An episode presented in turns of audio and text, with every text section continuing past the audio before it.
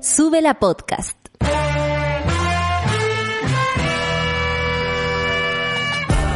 Cuando despiertas en otra sintonía, ves las cosas que otros no ven. Si a veces sientes que estás viviendo en Mordor, o como diría mi abuelita, te sientes como chancho en misa, este es tu lugar. Bienvenido al grupo de contención más diverso de la historia. Para ser parte, solo debes escuchar al resto, participar a tu manera, reír fuerte y comprometerte a buscar más misioneros para esta comunidad. Agarra tu taza y sírvete un buen café con nata, que ya está aquí nuestra guía espiritual, Natalia Valdebenito. Hola monada, nueve en punto, no me puedo sentir más que orgullosa de nuestro equipo. Miren a la horita que estamos en, miren a la horita que están empezando. Así es, a las nueve en punto para ustedes, monada eh, quienes se empiezan a integrar eh, o van a escuchar el podcast, eh, muchas gracias, por supuesto. Siempre los que escuchan el podcast son tan importantes como quienes nos escuchan en vivo, porque sabemos que son muchos, de hecho, a veces incluso más de los que escuchan inmediatamente nosotros hacemos el programa. O sea, esto es un esfuerzo finalmente levantarse temprano de mierda, porque si van a escuchar el podcast avisen, pues hago la cuestión a las 3 de la tarde. No, mentira, porque a las 3 de la tarde tenemos otra parrilla programática. No, a las 3 de la tarde no. Vamos al informe del tiempo para que sepan más o menos por qué está tan nublado. No, en realidad yo no tengo la respuesta de eso. Ustedes saben que solamente les voy a dar las mínimas y máximas eh, asociadas al tiempo aquí en la capital y en todas las regiones de nuestro país. Santiago 9 y 13 grados bien nublado, aparece un sol, pero no se asoma ni por el lado. Ah, oscurece está todo aquí. Como no, iba a decir algo muy terrible. Arica, qué feo, qué feo lo que pensé. De verdad es feo. Qué bueno que no me pueden escuchar lo que pienso. Qué bueno, me alegro, que todavía no, no, no existe esa tecnología. Santiago 9 con 13, como les decía. Arica 15 grados la mínima, 18 la máxima, nublado también. Copiapó 8 grados y 21 grados la máxima, nublado, pero aparece o se asoma el solcito. Valparaíso eh, 10 grados y, la, y 13 grados la, la máxima. Oye, está eh, poco oscilante entre la mínima y la máxima, hay que decirlo. Santa Cruz, porque hay que informarle también a la Clau que hoy está de vuelta y le damos la bienvenida, la extrañamos mucho, pero también estamos muy felices que se haya tomado estos días. Te informo que Santa Cruz va todas las veces ahora en el informe meteorológico. Eh, aquí lo intro... se escucha tu risa aquí, sorry. Aquí lo, lo, intro... lo introdujeron y quedó. Pero yo estoy por la idea de que empecemos con Santa Cruz, Talca, pero para siempre, ¿cachai? Como, la, como nuestros, nuestros climas que nos importan. Y también en algún momento hacer un informe del tiempo de los, de los otros lugares donde por lo general no se nombran. ¿Les parece? Bueno, Santa Cruz hoy día 9 con 13, nublado también. Concepción 8 la mínima, 11 grados la máxima, dice que va a haber lluvias. Coyhaique 3 grados la mínima y 10 grados la máxima también con lluvias. Punta Arenas asoma un solcito, pero la mínima es de 2 y la máxima es de 8. Y Juan Fernández 11 grados la mínima y 16 grados la máxima con lluvias también. ¿Qué es lo que dice el, el, los titulares? Bueno, como siempre, partimos por el reporte diario a propósito del COVID-19, 1.764 nuevos casos por COVID, con una positividad, según el MinSal, por supuesto, de 5.69%. Conclusión, nadie entiende nada. El Ministerio de Salud corrige al ministro respecto de visitas 18 después el ministro de, el, el vocero corrige al ministro de Salud, después viene otro ministro que corrige a estos dos ministros, finalmente esta weá es más extraña, se parece al meme de la actriz brasileña que trata de sacar como una conclusión así de una, ya, eso, eso siento yo, así mismo me siento yo. Alerta por amenaza informática, esto nos debe importar a todos porque somos todos portadores de cuenta root, en fin, Banco Estado cierra sucursales este lunes pero garantiza que clientes no fueron afectados. No fue así. Ocurrió más encima una, una un, un, un fraude, una especie de incluso de, amenazas al banco eh, a propósito de, ¿han revisado sus cuentas? ¿Saben lo que está pasando por ahí? no está tan bien la cosa. Banco Estado, Sichel, ah, ah. Bueno, no se puede ni entrar, imagínense. menos llamar a la zorraca. ¿Se acuerdan cuando yo decía eso? Ya, eso es porque no está la, la sol. Ahora ya no puedo decir. Eh, alerta por amenaza informática, como lo decíamos. Displicencia impresionante, no estamos hablando de, de Marcela Gubillo, la displicente, más conocida como la displicente. No. En este caso, estamos hablando del tenso diálogo entre diputadas y Mario Rosas. Estornudé. ¿Vieron lo natural que es nuestra radio? Incluso se quedó pegado. Menos mal que no me quedé así. Así me podría haber quedado. Bueno, no fue así. Esto no es rápidamente. La alergia estacional. Como les decía, displicencia impresionante porque hubo un tenso diálogo entre diputados, diputadas y Mario Rosas por caso Norma Vázquez. Él dijo, hey, carabineros la apañó en todo.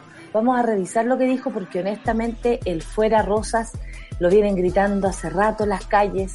No se entiende cómo una persona con tan pocas cualidades para dirigir una institución tan importante como Carabineros siga en ese lugar. Bueno, tal vez eso habla de, lo, eh, el estado de Carabineros, que su, su, su comandante en jefe sea así, eso quiere decir que, bueno, que viene para abajo, ¿no? Es como, eh, es como el ejemplo más claro de cómo funciona Carabineros, es Rosas precisamente. El derecho de vivir en paz. La UDI usa frase de Víctor Jara para campaña del rechazo. Yo tengo en mi poder eh, el, comunicado público que hizo la, la, Fundación Víctor Jara. Yo tengo bastante conexión con ellos, he trabajado con ellos, voy a trabajar también en lo que próximamente será el, el, Festival Víctor Jara, que también se hace por, Zoom, eh, aprovechando de recordar todos los festivales hacia atrás, llevamos un buen tiempo en esto, y les voy a leer lo que opina la Fundación Víctor Jara, ahí está muy asociada a su hija, eh, y nada, eh, cómo explicarle a la UDI que han apañado siempre, ya que usamos la palabra de rosas, a quienes mataron a Víctor Jara. Es muy triste esto, es muy triste hablar de un país sin corazón. Y bueno, la UDI nunca ha demostrado tenerlo, ¿no? En fin, el reclamo de, Rodolfo Carter en matinal, porque ustedes saben que eh, está a punto de animar un matinal. El ministro Enrique París me bloqueó de WhatsApp.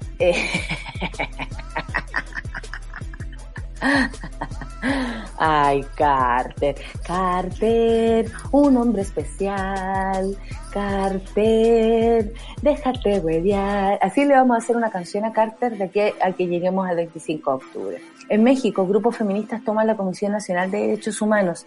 Se la tomaron así nomás escadras y la convierten en casa refugio para víctimas de violencia. La situación en México a propósito de los femicidios es es tan alarmante que es eh, como que uno no lo puede creer, honestamente. Nueve mujeres mueren al día, según informes de, del propio México. Cuando estuve allá pude pasar también por el Ángel, donde hace poco tiempo había, por la escultura del Ángel, habían ocurrido eh, desmanes, como le llamaron, a una protesta eh, feminista, pero la verdad es que si, si México no se enoja con lo que viven diariamente, ¿quién más se puede enojar?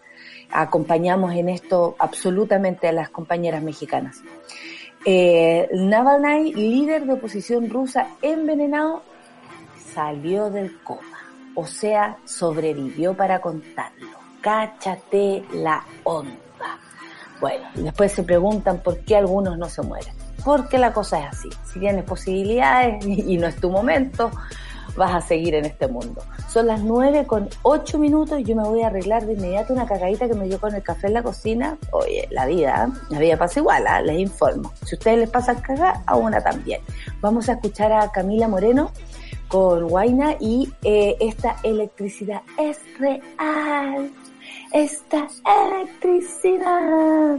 Claro, y ahí sale, eh, quiero que manos de piedra Vamos a quemar el reino, amor. Si pollo apruebo, mi amor. Con eso vamos a presentar, aprendanse esa frase.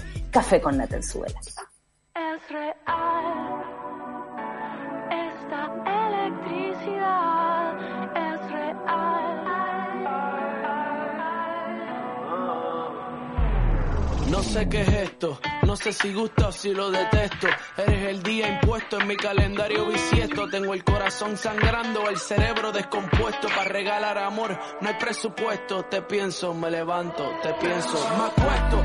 Yo estoy puesto pero indispuesto. De lejitos como un tiro de tres en baloncesto. Te escribo parcialmente, si contestas te contesto. Susceptible el daño es el que estés puesto. No arriesgas pues no ganas, voy directo. Coexistes con un ser honesto en el firmamento. Yo soy más contento por momentos que molesto. Si hijo de mucho protesto, tengo esposas en el cuarto.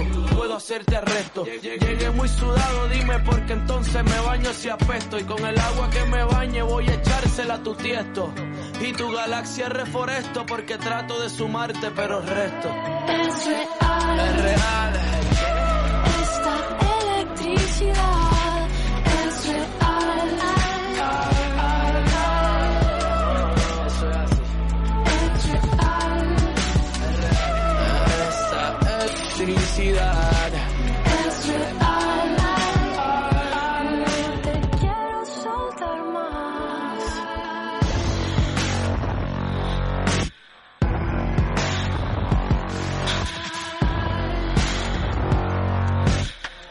Es real la electricidad y su asunto y el universo conspira cuando tú y yo estamos juntos. Llora flores para el entierro del difunto que le está llegando o el final por acercarse tanto al punto. La desigualdad, la insensibilidad, la lucha por los intereses, lucha por la libertad. Sube el mercado de acciones, la tasa de mortandad y devalúan los renglones de igualdad. Es real. Es real. Esta electricidad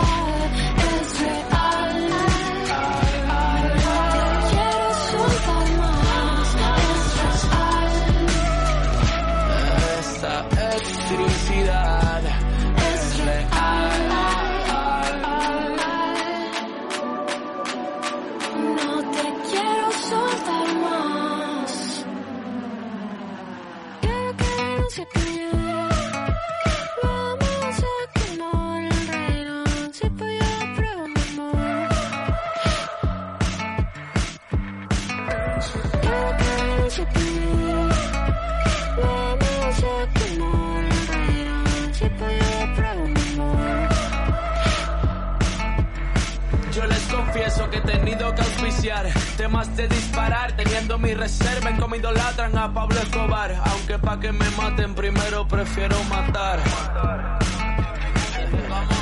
En una plática no gusta pa' que mastica Compongo frases que dan clases De cómo escribir en lápidas El amor es instinto, el amor no son caras plásticas Por eso es que entre tú y yo hay estática Es real. Es real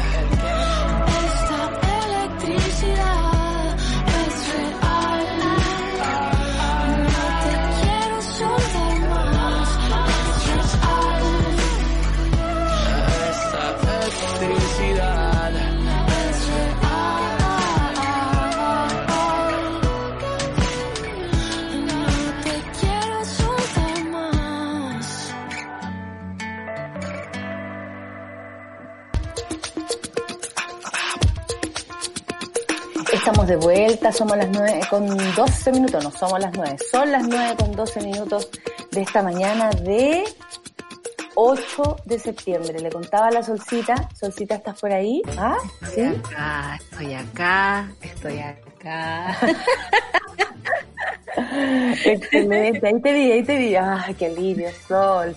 No, que te contaba que hoy día estaría de cumpleaños mi abuelo. Eh, un, un abrazo a, a, a donde, a donde se quiera que esté, mi abuelo, el padre, mi madre, el primero en partir de nuestra familia. Un hombre tan interesante, bueno, de campo, esa gente lectora. Él siempre andaba con el Bademecum. Eh, eh, los Bademecum, los sí. amaban.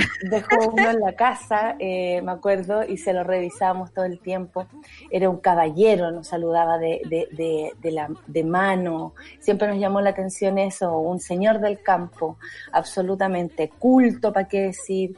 Eh, amante de la se vida sabe natural, las estrellas. amante, sí, de la vida natural. Te cuento, una vez se enterró en el suelo eh, hasta acá para sentir la naturaleza. Imagínate cómo la habrán dado vuelta por su cuerpo desnudo.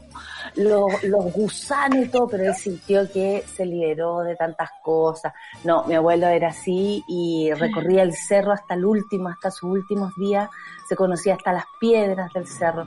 Eh, quería hacer un recuerdo de él porque siempre es triste recordar que ya no está, pero el haber vivido con él, el- tiempo que lo, lo- disfrutamos, eh, es un regalo. También tengo de cumpleaños mi primo, mi primo más chico, eh, al Tommy, eh, que lo quiero mucho, eh, llegó así esa, esas cachas que, que, tu- que tus tíos te sorprenden, ¿hay cachado? Como la tía está embarazada. ¿Qué? Ya, esa fue mi primo. Lo amamos por eso, lo amamos porque él además resultó ser un ser de luz, pero absolutamente cariñoso, hermoso. Y además, mi cuñado, mi cuñado está de cumpleaños, mi cuñado que lo conozco de los 16 años ese weón, ha crecido conmigo y es un hermano, un hermano, un hermano para mí preocupado de mi vida, eh, me da consejos, es como un apéndice de mi hermana, ¿cachai? Si mi hermana es pulenta, este weón es tan pulento como ella y entre los dos me han cuidado, me acuerdo una vez llegué curada, me tuvieron que sacar hasta la ropa en la casa, ese es mi cuñado, po, weón, el que te, el que te saca la ropa cuando estás curada y te, y te dejan acostadita, me, me. Tapadita y con un vaso de agua al lado. Pero Nati, los dos así eran más chicos, entonces me cuidaban. Bueno, ese es mi cuñado, el Quique, lo amo mucho. Enrique Foster se llama igual que la calle, el pobre. Bueno, eh, y además un amigo, mi hermano de toda la vida, el Felipe Órdenes. Hoy día es un día de cumpleaños, Solcita. Eh, Hoy día había torta en tu casa, entonces. Como Hoy durante- día habrá torta y no la disfrutaré. Qué lástima siento. Qué lástima. Estoy que voy con un tupper y que me lo tiren por la puerta. Lo que pasa es que están de, de cuarentena por allá, pues. Entonces no es fácil tampoco. Eh, o sea, yo tengo que respetarla porque si no, imagínate, salgo en la puerta del LUN. Ahora sí, porque el LUN no me quiere nada, pero esa portada la está esperando. Para una cagada, yo estoy segura que me van a poner en la portada. Son las 9 con 16 solcita y el, el informe de reportes diarios no mejora. 1.764 nuevos casos, un, ni un shining, dirían por ahí. Eh, esto según lo indicó, por supuesto, eh, la, el MinSal, ¿no? Eh, a propósito de lo que está pasando con el coronavirus. Y en las últimas horas, 60 personas fallecidas debido al COVID-19. Esto para llegar, según el informe del MinSal, sabemos que hay un número también que es eh, improbable, posible, como le llaman, eh, a la suma de 11.652 personas fallecidas. Es muchísimo, es Claro. muchísimo y no vamos a dejar de decirlo. Yo sé que han escuchado como esto como es un déjà vu o me repetí el podcast. No, no te lo estás repitiendo. Lo que pasa es que Chile sigue en la misma situación, Sí. lamentablemente. Sigue la misma situación y, y las cosas no parecen cambiar. Ah, Por fin están hablando del DAYS, ¿no? Eh, aunque tomen la mitad de la cifra, tomen solo los confirmados por PCR, cosa que ha pasado por primera vez en la historia de las pandemias, digamos. Antes eh, bastaba quizás con un con el análisis de un doctor, con otro, con el diagnóstico que llevaba otro tipo de exámenes. Y ayer mirando las cifras y sumando los 60 de hoy, yo te diría que Sí, con suerte quizás estamos llegando a los 16.000 fallecidos. Estos con confirmación y sin confirmación de, de PCR. Y me parece que para este país que es tan chico sigue siendo un número tan grande para tener autoridades absolutamente confundidas levantando cuarentenas para que celebremos el 18. Me parece que no hay razón epidemiológica para generar ese tipo de actos. No hay conversaciones con la mesa social. Ayer Enio Vivaldi, tú sabes que Isquia, por ejemplo, es bastante diplomática, como para decir las cosas. Pero lo dice todo. Eso Lo dice me todo, encanta, todo. porque lo dice todo igual, igual, igual, igual, igual, igual. Y con esa risa como, como, ay, no te Y bueno. mira la que te voy a decir ahora.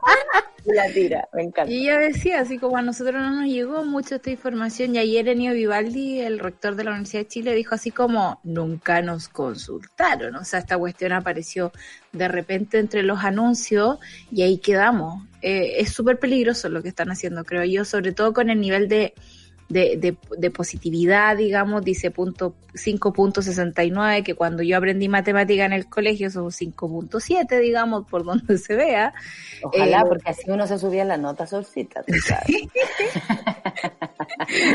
como un 2.7, Pero, profesor. me saqué un 39.5, esos cuatro. Bueno, Claro. Eso sí que la luchaba, eso sí que la luchaba. Hay, hay que luchar la vida. Muy del no- 4 yo, muy del 4. yo negociaba las notas. Y Todo lo que se pudiera por cambiar mis notas, weona. Era un contrabando la wea. No, yo me porté muy mal en ese aspecto, no quiero recordar. así que eso, esa es la, es la situación en la Bueno, que lo terrible es que se junta lo que dices con la confusión que provoca el gobierno, además, porque Belolio corrige a París, París se, se complica, el que explica se complica y así empieza a quedar la gran cagada. Belolio corrige a París. Es súper grave lo que ocurre porque Belolio, el vocero de gobierno, corrige al ministro de salud. Si no es el ministro el que tiene en sus manos todas las medidas clarísimas para poder transmitirla, ¿quién? O sea, si no son estas dos personas las que se ponen de acuerdo, entonces ¿para qué? Porque estas dos personas sí tienen que estar de acuerdo por la información que tienen que dar. Eso está claro. A propósito de recibir cinco visitantes en fiestas patrias. Eh, todo el mundo quedó medio paté cuando cachamos que estaban dando permisos o se, o se les ocurrió la brillante idea de que para el 18 y 19 de septiembre, fíjate tú, chipe libre. Chipe libre. Pon- lo- lo- ¿te pusiste Lo atención a lo que te dije? vi todos los comerciales. todos los comerciales respecto a vender, bueno, retail principalmente, no merecemos celebrar como si todo lo que hubiésemos estado viviendo antes era para qué. O sea, no merecemos celebrar que eh, este país de mierda por lo demás, porque no me van a decir que quieren celebrar Chile, porque a esta altura, no, pues como, como día escuché, claro, H-I-L-E, E, que se acabe Chile, y así Sí, sería el nuevo grito. Eh, bueno, el ministro vocero de gobierno, Eugenio Del Olio, tuvo que salir a aclarar la confusión que generó la afirmación del titular de salud, Enrique París, respecto al permiso para celebrar las fiestas patrias. Bueno, en realidad tuvieron que salir a explicar que se les ocurriera tamaña estupidez, porque francamente, Francamente, es En- imposible. En, en entrevista eh, con TVN, eh, Enrique París había dicho, en la casa tú puedes juntar hasta cinco personas, o sea, si tienes tres personas puedes recibir a dos no más. Eso dijo París. Su declaración causó confusión, por supuesto, porque uno empieza a contar, hoy aquí somos dos, entonces podrían venir tres, hoy nosotros ya somos cinco, no puede venir nadie. Raro. Su declaración causó confusión, ya que hasta antes de dicha entrevista las autoridades habían señalado que el número de personas que podían llegar a una casa era independiente del número de habitantes de esta casa. Súper más irresponsable. Lo que dijo el ministro París era como... Yo creo que fue un desliz como dentro de su calidad de médico, ¿no? Es como imposible que haya más de cinco personas, o sea, de verdad, es como súper estúpido, ¿no? Obvio que si tenéis tres personas en la casa, tienen que llegar dos, no puede llegar más, como, Por claro. supuesto. Sin embargo, en conversación con otro medio, este lunes Belolio re- rectificó los dichos del ministro París y explicó, dijo, son cinco personas adicionales a los que habitan en el hogar.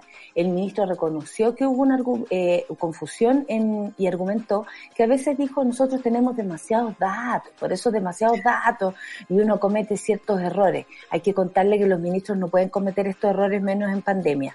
Eh, un Y- y en país serio un país serio le pega la la raja a como esta, porque no puede ser que se equivoquen en algo así. La ventana que tenemos en esto es que todavía nos quedan 12 días. Bueno, a propósito de esto también, tuvieron que cambiar la resolución de eh, poner que, porque en un momento Belolio como gran cosa dijo, todos, incluso las comunas en cuarentena, van a poder eh, eh, eh, tomar este permiso para el 18 de septiembre. Y todos dijeron, ¿cómo? Bueno, Reginato, Reginato desde, desde Viña diciendo esto no puede ser, la ciudad se nos va a llenar, nos vamos a enfermar todo.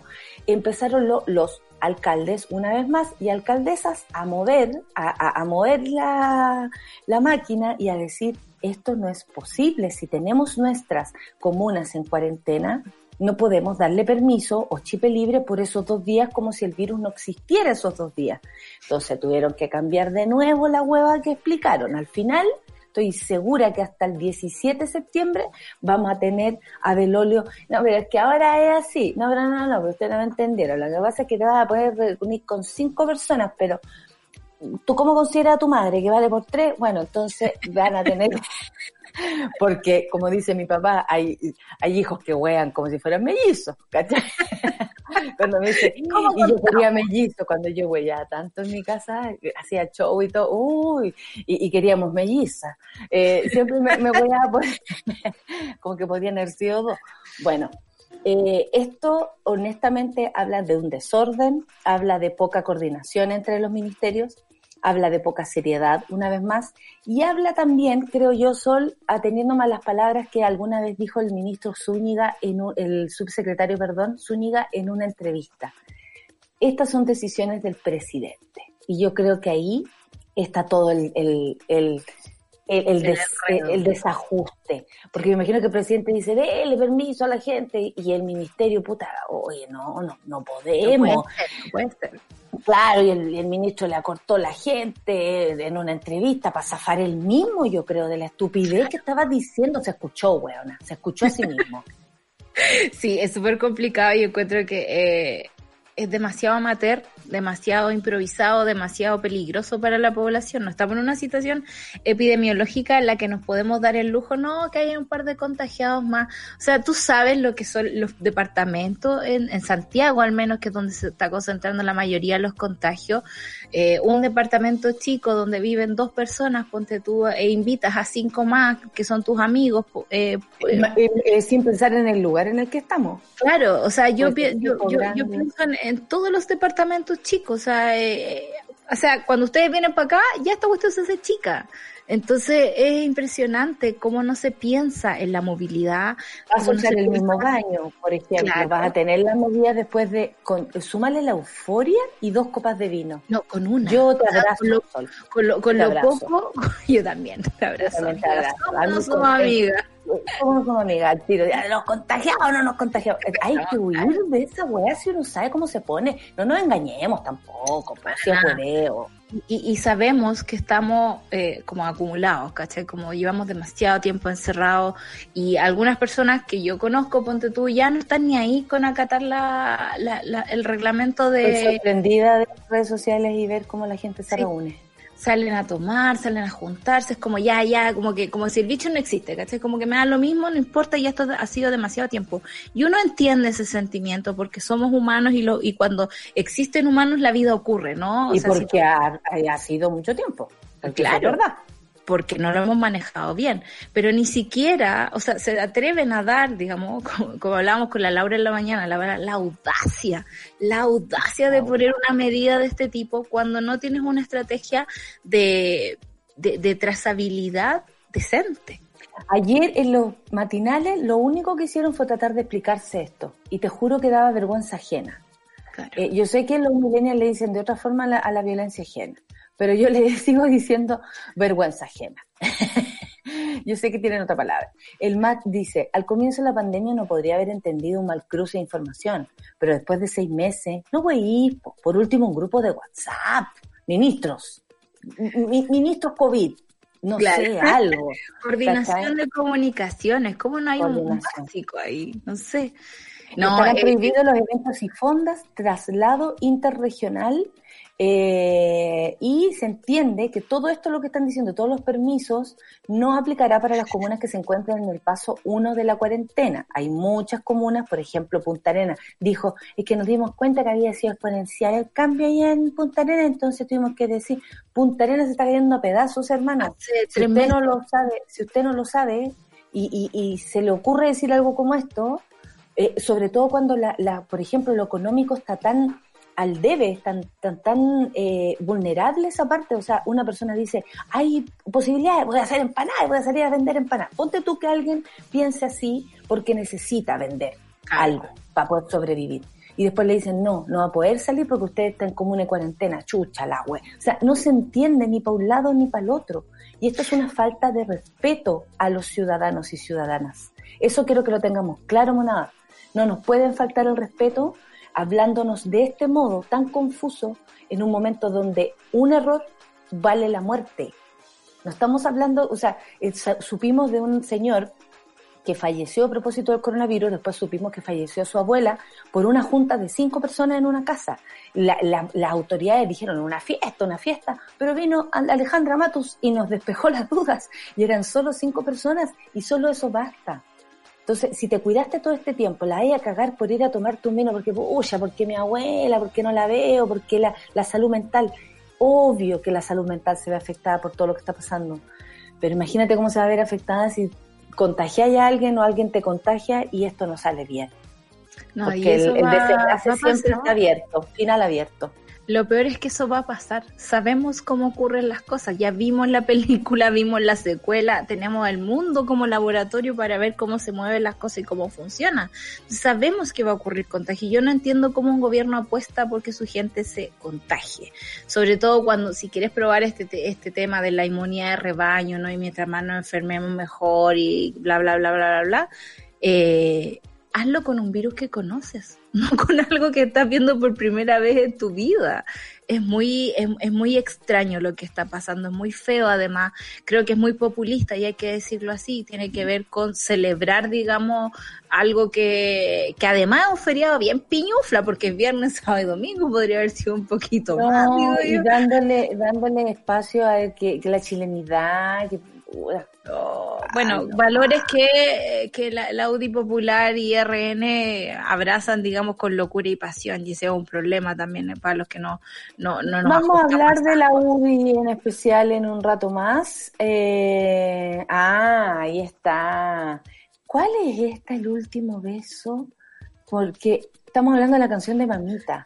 La canción de Mamita ya se vino a posicionar a nuestro programa, hay que decirlo. Se posicionó de este, de este espacio y va dedicada, ¿por qué? Porque sabemos que en las casas nos, ya nos están escuchando los hijos, las hijas, ¿no? Y que no sé qué niño le decía café con nata como al café con leche, una cosa así.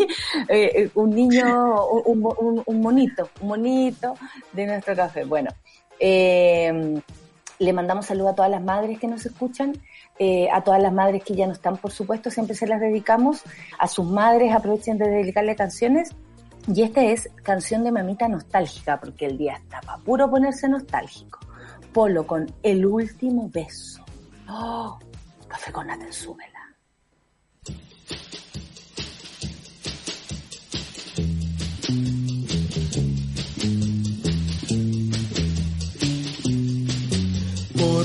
se fue y por qué murió? Porque el Señor me la quitó. Se ha ido al cielo y para poder ir yo, debo también ser bueno para estar con mi amor. Íbamos los dos al anochecer, obscurecía y no podía ver. Y yo manejaba, iba más de cien, prendí las luces para leer. Había un letrero de desviación, el cual pasamos sin precaución. Muy tarde fue y al enfrenar, el carro volcó y hasta el fondo fue a dar. Porque se fue y porque murió,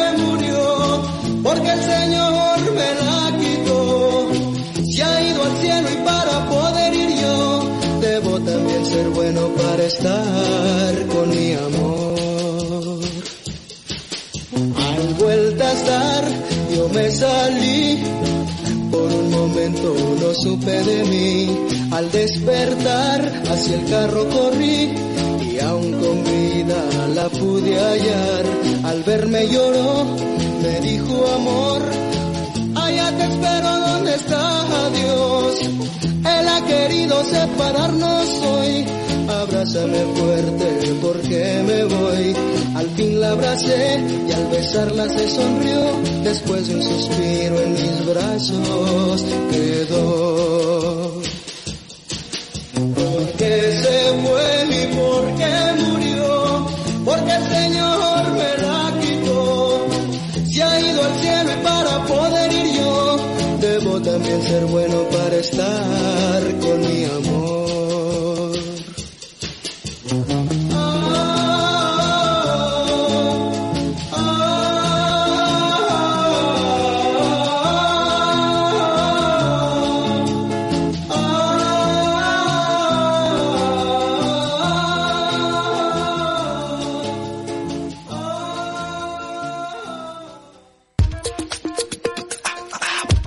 Hoy esta canción para las mamitas que se fueron, ¿por qué no? Pues, ¿por qué no? Un abrazo, un abrazo al, al cielo, donde quieran que ustedes las tengan también en su, en su imaginación. Finalmente, la muerte se transforma en un lugar impreciso. Eh, Solcita, ¿qué pasó en el Banco Estado? A mí me asusta esto, porque O ¿cómo sea- puede ser que no tengamos esa seguridad eh, de, de lo que va a pasar? Hoy día decía un gallo, bueno, si finalmente las personas tienen que saber que se están arriesgando cuando se meten, ¿cómo? Bueno, esa ha sido la actitud de los bancos siempre. O sea, ¿te acuerdas tú que yo estaba al aire y me robaron todo el sueldo de mi, de mi cuenta? Y fue como, lo- loco, no, ni siquiera he salido, ni siquiera he usado el cajero, qué ¿Cuál, cuál es tu nivel de seguridad? Y bueno, fue ahí cuando yo me cambié de banco, por supuesto. Eh, pero claro, tienen esta... Me llevo todo mi dinero, dijo la Sol, y se llevó sus dos lucas. 200 pesos. Traspáseme esos 200 pesos, no los voy a mantener aquí. Oh, Todo mi dinero. Mis 200 pesos, por favor. Muchas gracias. Así, así tal cual fue. Y, y claro, eh, nunca se ha apostado por la seguridad digital y la seguridad de tus datos. Tenés que pagar, de tenés que pagar para eso. Y, y claro, siempre es como con un seguro asociado. Y yo lo que le peleaba al banco era como, loco, tu sistema falla y tengo que pagarlo yo, es como un poquito del colmo. O sea, por algo me cobráis comisiones, me cobráis 300 pesos con cada giro, creo que ahora es un poco más, de hecho. Y es como... O sea, es ese debiera ser el costo que estoy pagando por estar en este en tu lugar, banco, claro. en tu lo banco. pago. y- Claro. Claro, Entonces- y lo pago constante más encima. Si uso la tarjeta, si me meto a la página, si hago una transferencia, si muevo.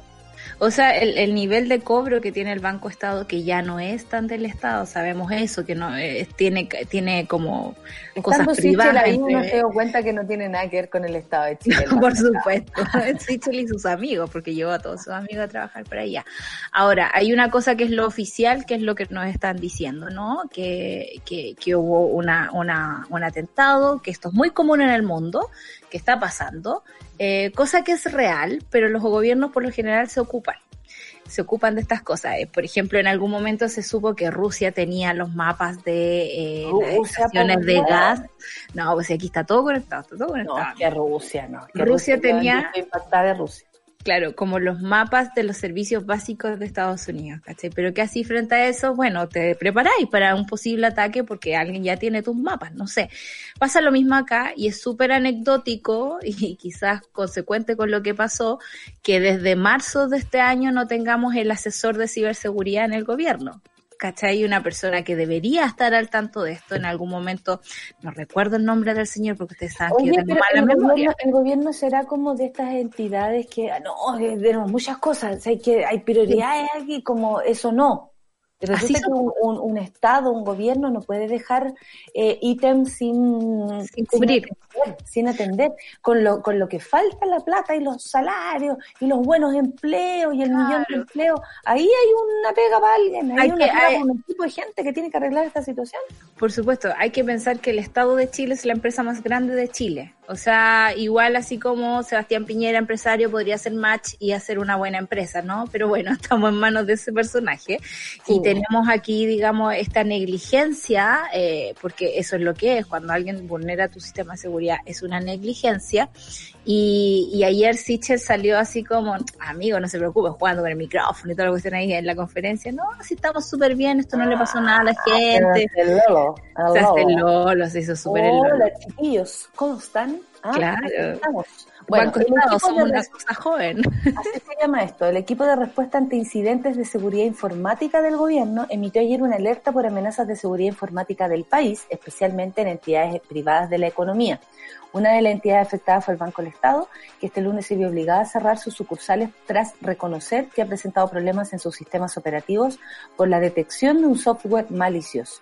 A través de un comunicado, la entidad bancaria señaló que apenas fue descubierto este problema, nuestros equipos de operaciones y de ciberseguridad se desplegaron para localizar, contener y solucionar esta situación. Que llamen a Charles, Charles lo soluciona. Más tarde, en todo caso, ¿sí o no? Llamen a Charles, Charles, lo- Charles, pa, pa, pa, pa. pa, pa, pa, y tenés más plata en tu cuenta. Más tarde, debido a consultas de usuarios, es una idea, yo la dejo ahí. El banco recalcó que no existía afectación alguna a los fondos de nuestros clientes. Bueno, en este caso tendrían que devolverlos, aunque no se sabe. En este contexto, la Asociación de Bancos e Instituciones Financieras informó mediante un comunicado que los servicios asociados a cajeros automáticos, pagos a través de POS, o sea, Point of Sale, y transferencias entre situaciones instituciones, perdón, se encuentran operando con normalidad a nivel de industria. O sea, si usted tiene que pagarle a alguna institución, por supuesto que eso sí va a ocurrir. Lo que no va a ocurrir es que usted pueda sacar su propia plata. El domingo, el, voy a repetirlo porque es enorme, el equipo de respuesta de incidentes de seguridad e informática del gobierno de Chile. Dios mío, ah, qué letra, qué, qué cantidad de letras. Eh, Perdóname. Emitió un comunicado en el que pidió a la comunidad que forma parte de la red de conectividad del Estado y a todos los encargados de ciberseguridad del Estado para que tomen precauciones en cada uno de sus sistemas, dado que se ha comprobado la activación de campañas de, de ransomware dirigidos a entidades privadas de la economía nacional en las últimas horas, las que habrían causado afectación limitada en esos ambientes. Yo digo, pero ¿cómo? ¿Cómo mejor no le hacen esto? Y ahí donde uno dice, ¿dónde están los... ¿Quiénes son estos huevones que lo que hacen es alterar la vida de la gente? Y la gente común, la gente que tiene su platita, que a lo mejor le depositaron su 10%, ¿qué les Claro. pasa? Uno tiene que pagar cuentas, más encima estamos en el inicio de mes donde se paga todo. Si no puedes acceder a tus cuentas te atrasas y eso puede ser un interés. O sea, de verdad es un... eh, más encima son días donde ocurren cosas. Los primeros Claro. cinco días de lo- del mes son hueviados y estos días, los primeros 10 días del mes. Imagínate que ya- claro. todo. El- ya el servicio de impuesto interno funciona más o menos, porque a propósito de todos los beneficios que ha, hecho el Estado, eh, como que reventamos la página. Eh, tenemos el banco malo.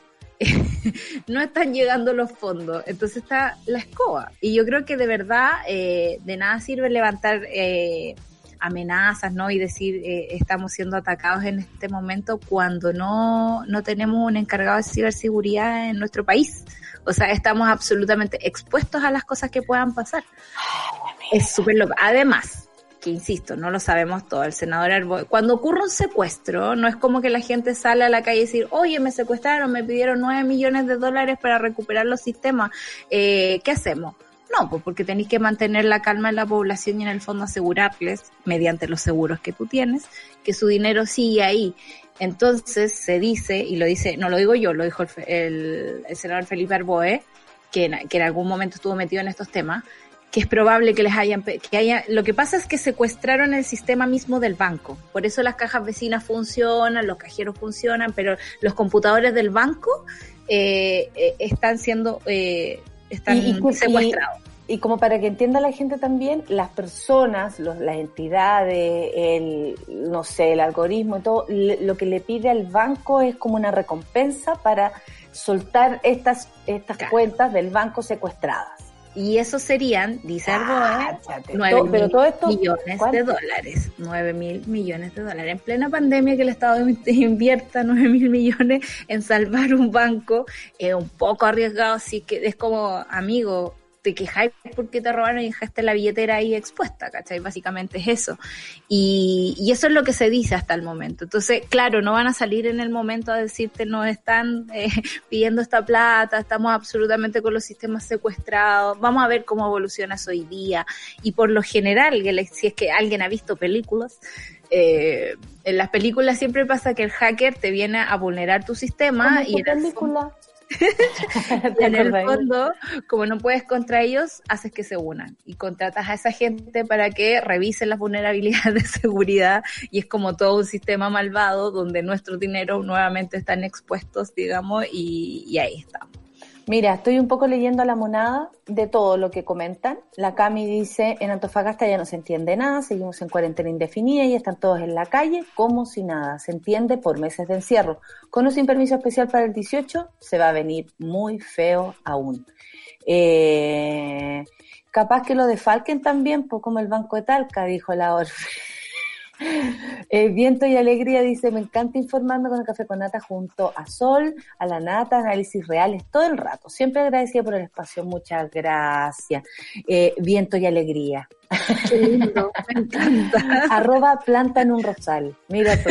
No. Esta es una persona, un ser de luz, hay que decirlo. que Tenemos monas, tenemos monas que, por supuesto, tenemos monas que son eh, eh, seres de luz. La decadente con brillo también ser de luz. Dice el ex ministro Sichel, acá, Halcón, acá, el 80, el 80% del 40% ahora se le fue en collera un malware que atacó al banco del presidente, el virus va a terminar de desplumar al halconcito, no está dando ni un, por ningún lado, a propósito de, de Sichel, ¿no? Que lo pusieron ahí como gran cosa, como un premio casi.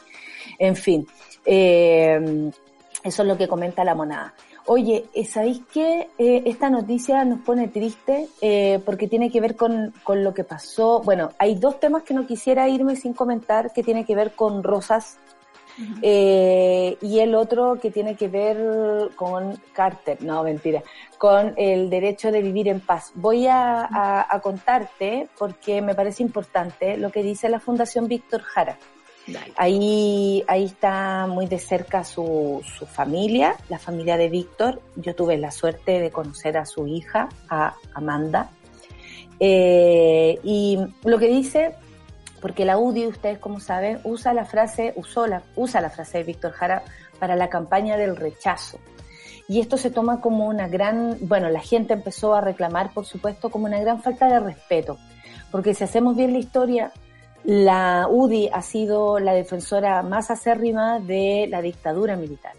La dictadura militar mató, mutiló a Víctor Jara.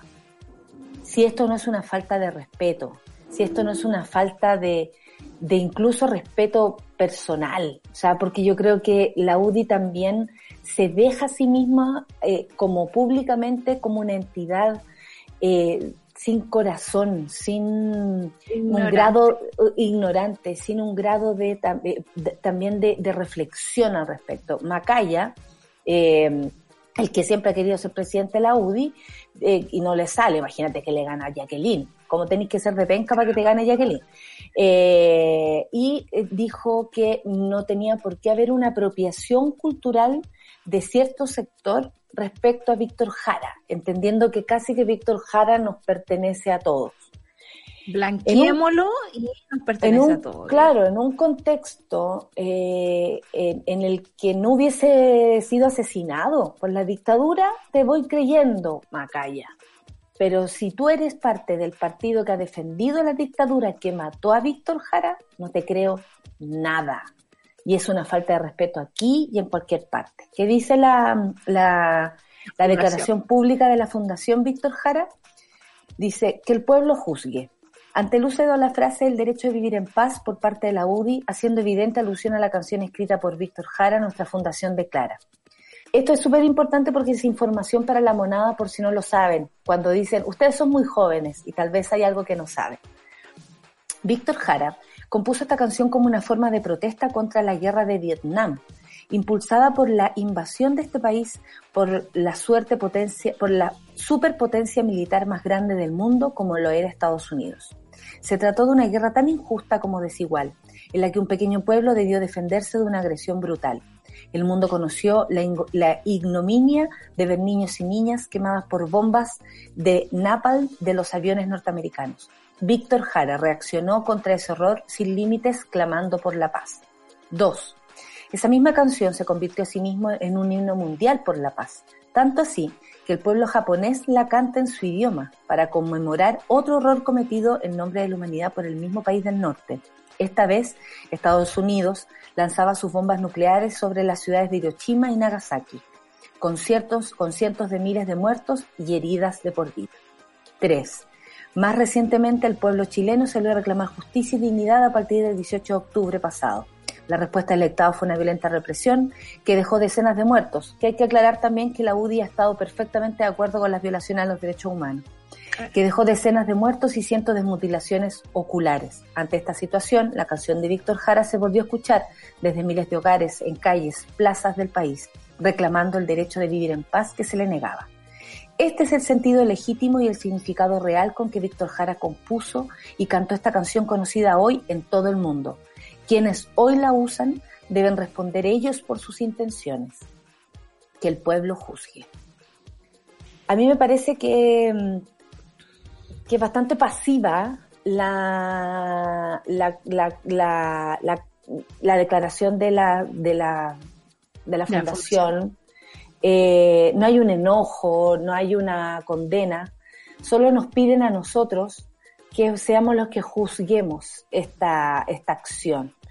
Y si alguna vez usted tuvo una duda entre apruebo y rechazo, quién está detrás del apruebo, cuando se dice, por ejemplo, o la, la misma campaña del rechazo que dice, yo iba a votar apruebo, pero ahora que veo tanta violencia, voto rechazo, esto es violento, esto es eh, realmente Provocador. asqueroso y provocador.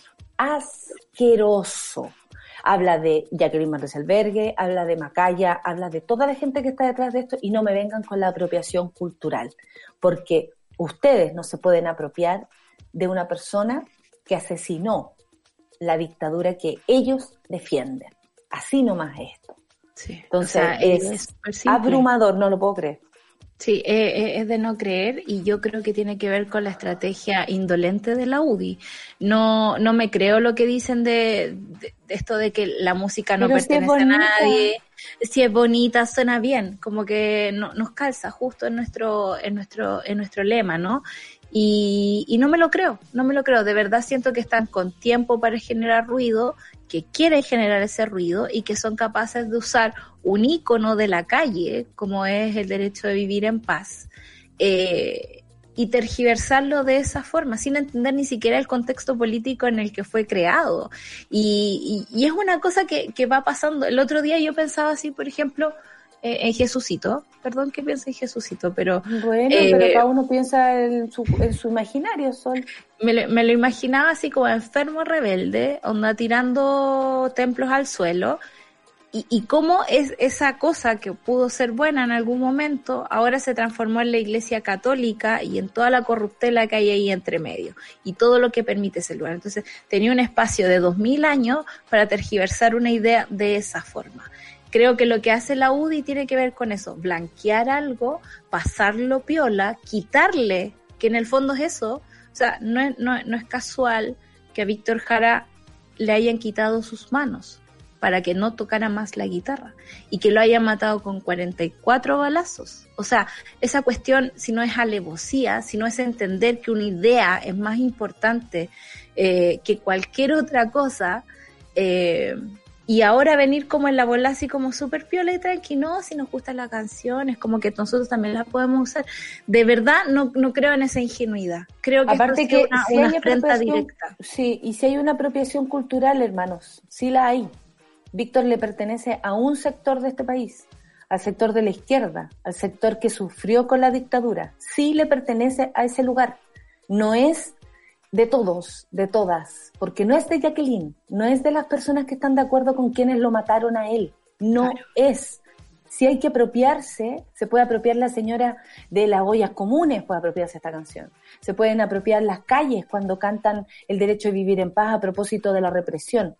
Pero no se puede apropiar de la imagen de Víctor Jara cualquier chileno. No, no puede ser, porque Víctor fue torturado, mutilado, asesinado. Y bajo ese contexto, inolvidable por lo demás, imposible pasar encima de él. Imposible. Pero por él, por encima de él no pasan. Pasan por encima una vez más de sí mismos y demuestran la mugre que son. Eso es, porque Víctor está intocable. La canción sigue intocable. Todo sigue intocable. Víctor no, no, no, no sale del lugar de donde lo, lo tenemos. ¿Apropiado? Sí, lo tenemos. Es para nosotros. Es para quienes respetamos los derechos humanos. Es para, que vamos, es para quienes estamos en contra de las violaciones a los derechos humanos. No como la UDI, que ha estado a favor de las violaciones a los derechos humanos y no ha sido capaz de defender en nada, en nada, el, el, el, el, contexto social que ellos dicen, ¿no? Pertenecer y, y, y, en, y ensalzar. No, nos pertenece a nosotros. Víctor es intocable, él sigue en el mismo lugar. los que han demostrado que son miserables como siempre es la UDI una vez más. Y ahí es donde eh, entiendo lo que dice la Fundación, que el pueblo juzgue, porque honestamente no da para eh, más reflexiones que esta. Oye, eh, son las 9.52. Sí, qué bonito. Me gusta que, la, que la vayamos a escuchar en un rato más. Eh, enójense, díganle a, a los diputados lo que piensan. Eh, de verdad que sí, díganle, háganselo ver, háganselo ver. Por mucho que esta gente uno crea que, que es tan imbécil que no entiende nada o, uno lo subestime a tal punto, es necesario decirle a estas personas lo equivocada que están. No se queden callados, aprovechen las redes sociales. Nosotros somos un país pequeño que, que no se ha atrevido a crecer en muchos aspectos, pero si para algo tenemos una red social es para expresarnos. Exprésense. Esto no puede ser y solo demuestra la calaña de personas que habitan en la UDI. Oye, Sol, a propósito de la calaña de personas, ¿qué me dices tú del señor Rosas? que entra, eh, eh, la, la semana pasada hablamos de que no se había presentado en la Comisión de Mujer y Equidad de Género de la Cámara. ¿Te acuerdas? Para abordar en especial el caso de Norma Vázquez, que además pertenecía a la institución de carabineros. Ella fue asesinada por su pareja, lo sabemos, y también otro uniformado. Este carabinero, general director de carabineros, no fue a declarar, pero esta vez sí, el lunes, y llegó a la Comisión de equidad de género. ¿Hay un mea culpa por parte de la institución? Esa fue la esencia de la pregunta que una y otra vez le realizaron las diputadas de la Comisión de Equidad de, de Mujer y Equidad de Género al director general de Carabineros, Medio Rosas, en una sesión destinada, como contaba, a abordar el caso de Norma Vázquez. Durante su intervención, Rosas destacó los avances en materia de la inclusión de la mujer al interior de Carabineros. No es lo que estamos preguntando, no estamos hablando de ahí, cuántas mujeres no están- más. no, claro. Nadie te habló de cuántas mujeres existen en Carabineros, no es el tema. Y por lo demás, 71% menos de eh, personas ingresan a Carabineros. ¿Cachaste el porcentaje? Es súper No alto. quiere, nadie quiere ser carabinero. Nadie quiere ser Paco. Está bien. Es que en una institución así no se puede entrar, pues como querer hacer política ahora. Bajo este contexto es imposible, ¿cachai? Y en relación a la denuncia Norma, afirmó que eh, eh, una vez enterados, automáticamente se activa la red de contención, dijo, se presenta el caso al Ministerio Público. Y agregó que la joven se pres- eh, que a la joven se prestó toda la colaboración, se entregan beneficios como la contención emocional y espiritual a través de nuestro servicio religioso, la Pura- por la cara ya demostró lo que pensamos. Se coordina toda la parte jurídica por parte de la familia. Hemos estado preocupados de la situación. Bueno, lo que está hablando es, es todo mínimo para mí. Mínimo. Mínimo que sacan cargo del, por ejemplo, la situación, eh, no sé, eh, eh, legal de la familia. Ah, Mínimo. O sea, Y en este además caso que dijo, teniendo todo cubierto, como él dice, Norma está muerta. ¿Qué, qué tipo de, de trabajo hiciste ahí? Oigan, dijo, pero se decidió desvincular el agresor, darlo de baja y ponerlo a disposición del Ministerio Público. No sirvió de nada. Que es lo que No hace todo Chile, al nada. parecer, ¿no? Como enviarlo al Ministerio Público, que es lo mismo que decía Piñera con respecto a la violación a los derechos humanos. Son casos aislados, lo vamos a mandar al Ministerio Público, no se preocupen. Y. Claro, la intervención de Rosas, por supuesto, fue duramente criticada por las parlamentarias quienes acusaron falta de autocrítica por parte de la máxima autoridad. Pareciera que no solo, solo para este gobierno las mujeres no somos prioridad, sino que para otras instituciones la displicencia es impresentable, aseguró. Eh, molesta a la diputada Marta Orsini, quien acusó negligencias de la policía para abordar la violencia de género, tanto en la institución como en los casos registrados durante el estallido social, donde el Ministerio Público cuenta con más de 270 denuncias hacia uniformados. Hay que decir que no solamente el mal era quedar detenido, que te pasara una bomba lacrimógena, que quedara herido. Creo que una de las peores cosas que te podía pasar es que te detuvieran, porque más encima podías sufrir vejaciones, y de eso sí se sabe. ¿Basta una orden de alejamiento? ¿Cuáles eran las medidas concretas de protección que faltó hacer? Le preguntó la presidenta de la comisión, Camila Vallejos. Así como norma puede haber otras funcionarias. ¿Hay seguimiento de esos casos? ¿Hay un reforzamiento de esas medidas? ¿Cuál es el filtro que se está haciendo respecto a los funcionarios que puedan tener comportamientos nocivos, por decirlo de alguna manera? Entre otras preguntas. Entre tanto, la diputada Jimeno Sandón preguntó, ¿hace un mea culpa? En la misma línea que otras legisladoras como también Loreto Carvajal. La diputada Erika Olivera aseguró que en Cerro Navia, una de las comunas de su distrito y que presenta altas cifras de violencia familiar, de violencia, perdón, intrafamiliar o de género, hay funcionarios que no están capacitados para realizar el trato que se necesita para una situación tan compleja como la violencia hacia la mujer. Creo que una de las cosas hermosas que puede pasar al leer esto es darse cuenta que de lado y lado tenemos mujeres defendiendo el alma de Norma, eh, lo que pudo haber pasado con ella y a lo que puede haber pasado con ella y lo que sigue pasando, porque esta situación no para. Y ese es el gran problema que tenemos en este momento. Al parecer nuestras instituciones, como carabineros, se contentan con, hicimos la denuncia, como conseguir el conducto regular y dejar ¿Qué que dijo la situación Rosa? siga pasando. Siempre se puede hacer más, dijo. Imagínate tú, nuestro compromiso es ser proactivos y estar preocupados o ocupados de nuestras carabineras. Mentira. No. Mentira, como dijo un amigo por ahí. Eh, bueno, eh, es bastante amplia la, la noticia, hay otros casos también a propósito de esto, pero llama la atención que una vez, la, una vez más eh, el eh, Mario Rosas demuestre no estar preparado, no estar ni siquiera preparado para hacer una autocrítica, que me parece que de una autoridad no puede estar ausente una autocrítica si queremos hacer las cosas mejor. Es realmente un bajón este weón, es un bajón y nadie sabe por qué sigue ahí. Por lo demás, van a empezar a caer pacos uno por uno y la promesa de Rosas se habrá ido al tacho de la basura y veremos la suerte que también corre, ¿no? Porque al parecer quieren que cambien al fiscal para que no les pase nada. Él, Piñera, Blumel, todos pidieron un cambio fiscal porque ustedes saben, nos molesta, está investigando demasiado. Claro. Está la mansa cagada. La verdad es que Carabinero habría que empezar de cero, honestamente. Yo entiendo perfectamente que nadie quiera pertenecer a esta institución en estos momentos. Está difícil, está difícil, insisto, porque hay una, una ceguera. Y es como, esto pasa y no lo vamos a parar, menos en este gobierno. Entonces, e- esa, esa, esa abulia, ¿no? Esa, esa, esa idea de estar ahí parado frente a una realidad que solo existe, hace que las mujeres estemos en peligro todos los días de nuestras vidas. Exactamente. Oye, eh, vamos a escuchar música. No pudimos pasar con lo de el eh, Navalny, el líder de la oposición rusa envenenado, salió del coma. Va, ¿Sobrevivió para contarlo, Sol? Qué cosa más Está respondiendo a estímulos eh, auditivos y visuales de a poquito. No se sabe cuál es el daño que va a tener, porque el, el Novichok, digamos, es un agente nervioso bien fuerte, como que provoca un, un paro de sistema completo. Pero vamos a ver cómo evoluciona. Ojalá quede bien y ojalá que esté vivo, pero Como quede también es una de, la- de las interrogantes, po. cómo vaya a quedar esta situación. Solcita, eh, ¿tú sigues conmigo? Sigo contigo. Eso. Vamos a escuchar ahora El Derecho de Vivir en Paz, la versión que hicieron los músicos chilenos, músicas y músicos chilenos y chilenas este 2019. A propósito, a propósito de la apropiación, porque Víctor Jara le pertenece al pueblo, no a la UDI. Café con nata en suela. El derecho de vivir sin miedo en nuestro país. en conciencia y unidad con toda la humanidad. Ningún cañón borrará el surco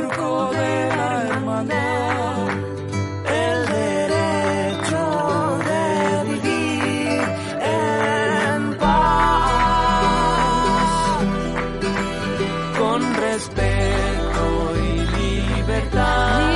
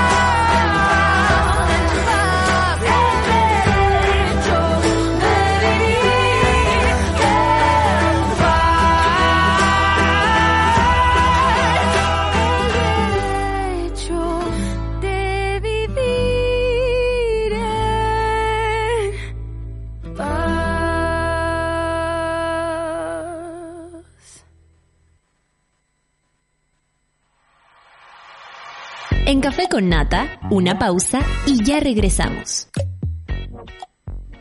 Crea tu propio espacio con los nuevos mouse y teclados de Logitech. Minimalistas, inalámbricos, modernos y silenciosos. Encuéntralos en spdigital.cl. Escudo Ámbar es una cerveza diferente a las demás. Su cuerpo es robusto, con carácter.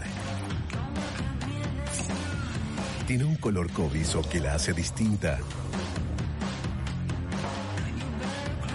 Y malta caramelo para un sabor tostado único.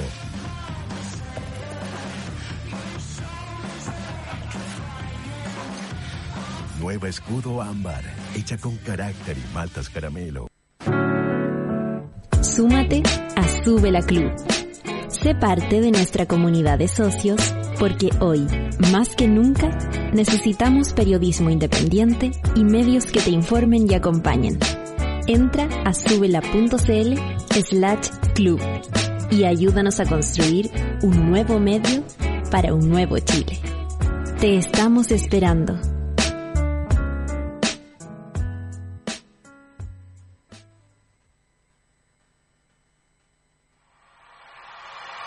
Ya estamos de vuelta en Café con Nata.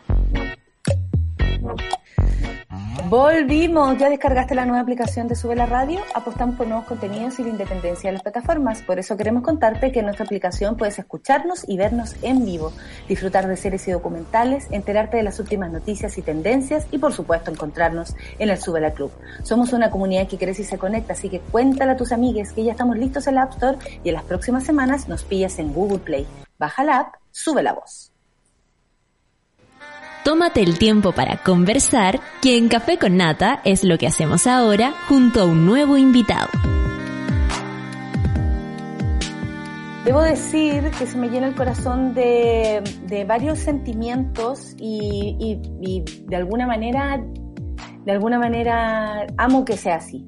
Creo que removernos, remover, eh, entender ciertas cosas que a veces nos cuesta aterrizar, eh, es un momento para el café con nata, como siempre.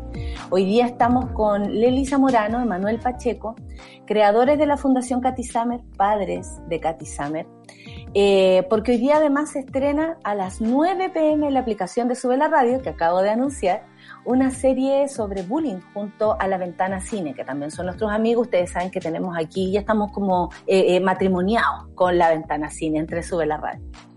En ella volvemos a ver la historia de Katy Ginter y sus padres, a quienes tenemos acá, que luego de su muerte crearon la Fundación Katy Summer. Yo he tenido la posibilidad también de conocer algunas de las cosas que hacen y también soy zapa, así que me meto en todo. Porque he estado sapeando.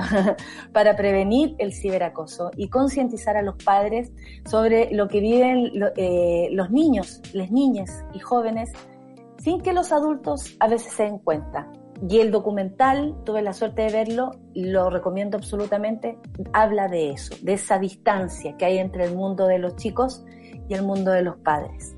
Bienvenidos, Leli, Emanuel, bienvenidos a nuestro programa, bienvenides.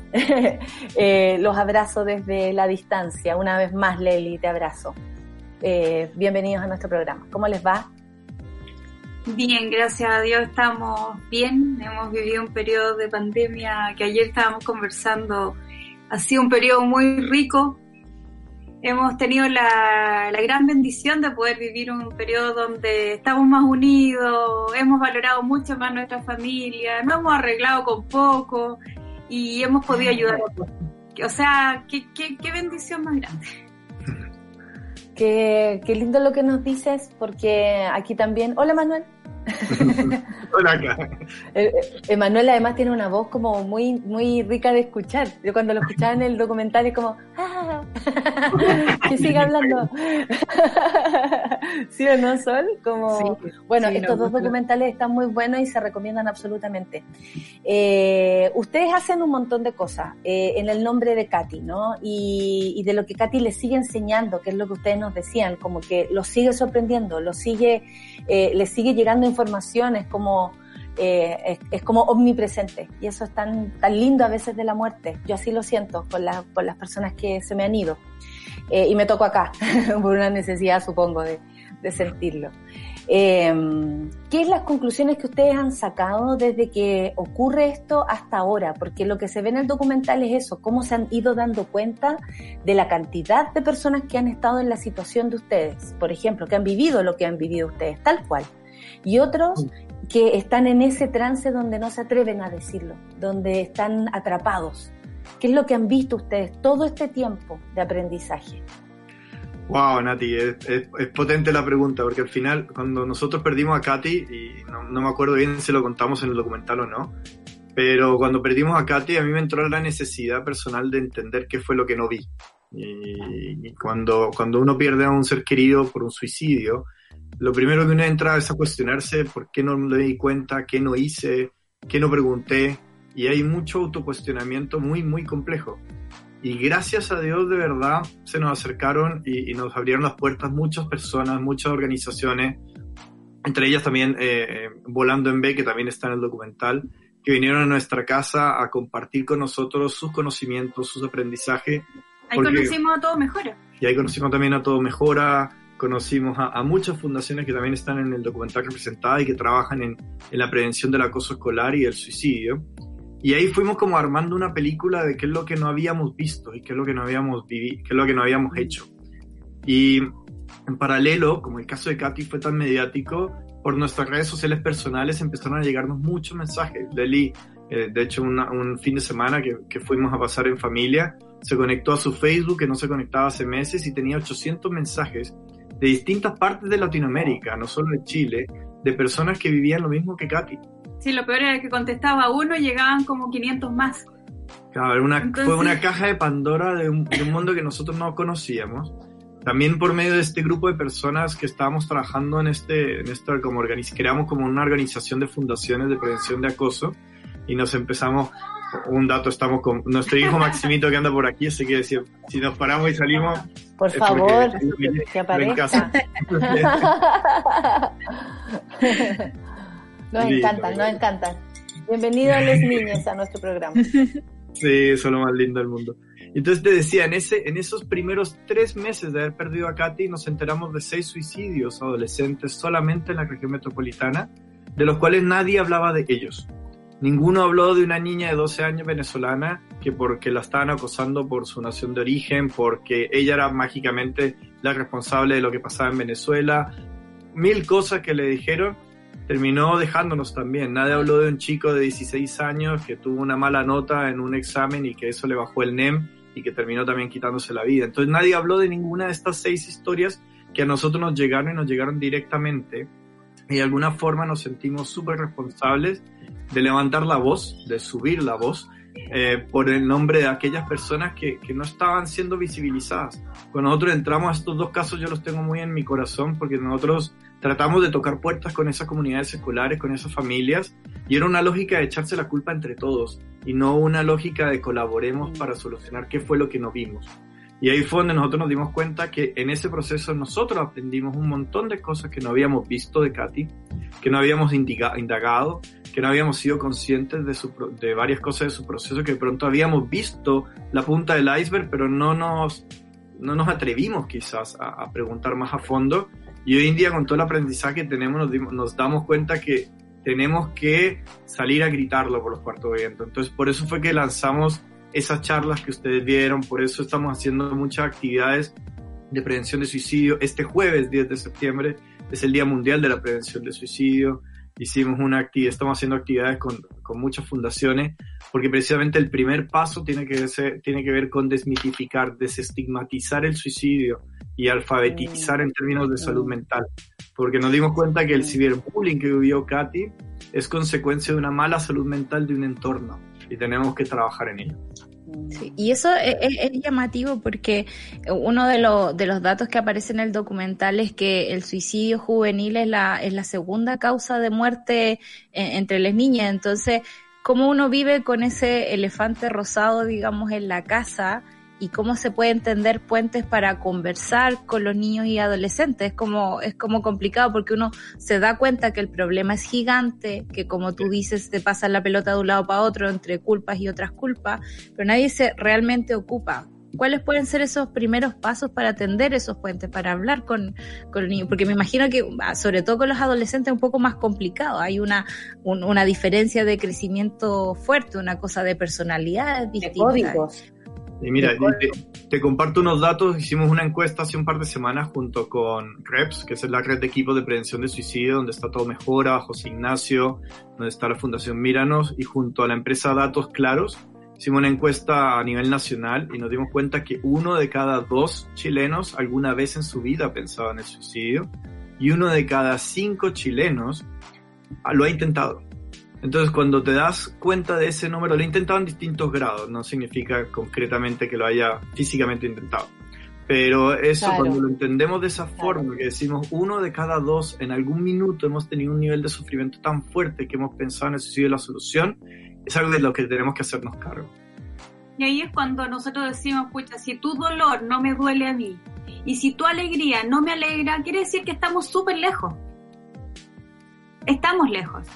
Entonces es como un, un, simple examen para ver si, si estamos cerca o lejos y el resultado siempre nos está saliendo que estamos lejos. Porque cuando tu dolor me duele, necesito hacer algo. Y cuando tu alegría a mí me alegra, yo sé que también eh, esa alegría es compartible. Porque ya te llegó a ti y me está llegando a mí.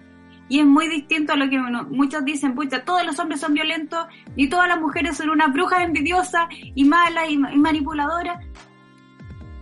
¿Para qué polarizarnos? ¿Por qué no unirnos y hacer que tu dolor me duela y que tu alegría... Esto te iba... Eso te iba a preguntar porque a nivel de comunidad de colegio, por lo que recuerdo de la mía o donde están mi, mis, mis sobrinos, por ejemplo, ahora a la que pertenecen, que a quienes quiero mandarles el, el, el, documental para que lo vean, creo que puede ser de mucha ayuda. Eh, eh, ustedes dicen es un sentimiento comunitario, o sea, es algo que sucede en una comunidad. Eh, el bullying siempre ha estado, eh, ahora tiene ese nombre, nosotros lo recordamos como otras cosas, eh, todos hemos en alguna medida, como dices tú, Emanuel, sufrido, teniendo algún paso, ser adolescente es adolecer, duele todo, molesta todo, da rabia todo, uno no entiende nada, es como todo un mundo ahí, una nebulosa, ¿no? Y, y, cómo ustedes han visto la reacción de las comunidades. ¿Se hacen cargo las comunidades educativas como puedan también, porque hay algunas que la pobreza no las deja atender ciertos puntos, ¿no? Estamos atendiendo a los niños para comer y no lo psicológico, que es tan importante como comer. ¿Se hacen cargo las comunidades de esto como un, un algo social, algo que de verdad, como tú dices, Leli, hay que tomarlo a nivel global? Lo que le pasa a otro también me pasa a mí. Si Punta Arenas tiene muchos contagios, también nos afecta a Santiago. ¿Es como eso? Es ¿Se hacen como el- cargo de Así es. Es tal cual. Un poco nos ha sorprendido mucho. Bueno, es, es conocido que Katy iba a un colegio eh, privado eh, El mejor lugar donde pudimos y donde... y, y a nosotros nos ha sorprendido muchísimo que muchos colegios que a veces uno pone el título de vulnerables eh, son los colegios que más invierten en convivencia.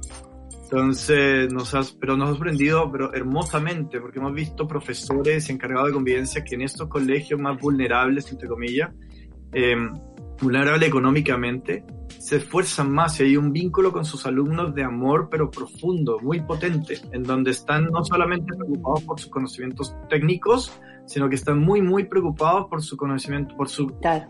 por su ser humano, versus que en otros colegios privados de pronto hay más el ánimo más transaccional económico de PSU, CIMSE o como ahora se llama la prueba actual, que, que es yo atraigo matrícula en función de que mi ranking dentro de los colegios sea más alto, entonces yo lo que hago es un producto, yo, yo capacito a tus hijos para que obtengan un buen rendimiento en una prueba específica eh, estandarizada, para que puedan acceder a una carrera profesional, para que puedan tener un trabajo X, como si la vida dependiera de, de escalanar eso y no de simplemente ser felices. Entonces nosotros hemos descubierto tres tipos de colegios.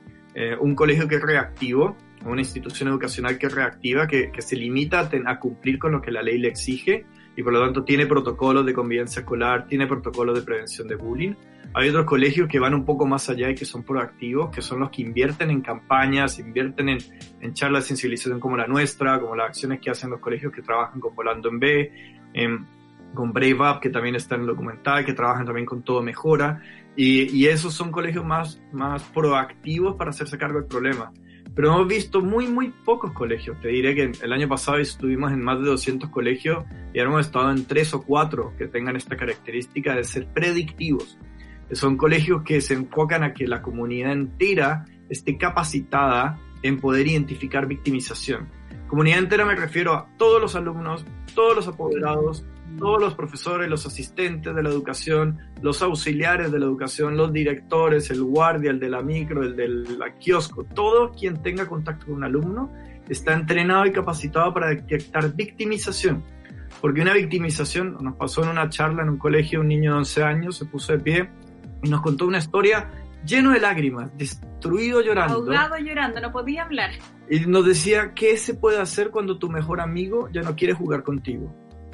No es bullying, no hay acoso, no hay ciberbullying, pero hay una Tan sencillo. hay un duelo enorme porque es la primera vez que este joven de 11 años pierde a, a un- su mejor amigo.